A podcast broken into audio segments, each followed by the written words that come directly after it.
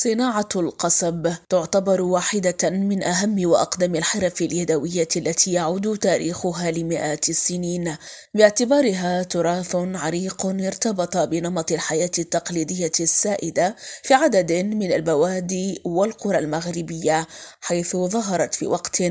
كانت هذه المجتمعات تفتقر إلى الوسائل العصرية والتكنولوجيا الحديثة. وتمر صناعة هذه المنتوجات النباتية بداية من جلب المادة الأولية من مناطق معروفة بنموها بإقليم تيزنيت ثم يشرع القصاب في حزم الأعواد وترتيبها قبل إزالة الأوراق ويبقى على عود القصب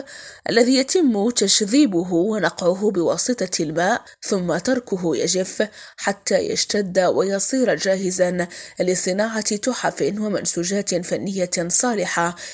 للاستعمال كأثاث منزلي أو لاستغلالها في الزينة وبالرغم من الانتشار الواسع للصناعات البلاستيكية في هذا المجال لا تزال المنتوجات اليدوية المنسوجة من القصب تحظى بالإقبال عليها من طرف السياح الأجانب وكذا المغاربة ممن يتشبثون بإرث الأجداد الذي يفوح من مختلف هذه المصنوعات اليدوية العتيقة التي تصارع من أجل البقاء على قيد المنافسة. هاجر الراضي ريم راديو أجدير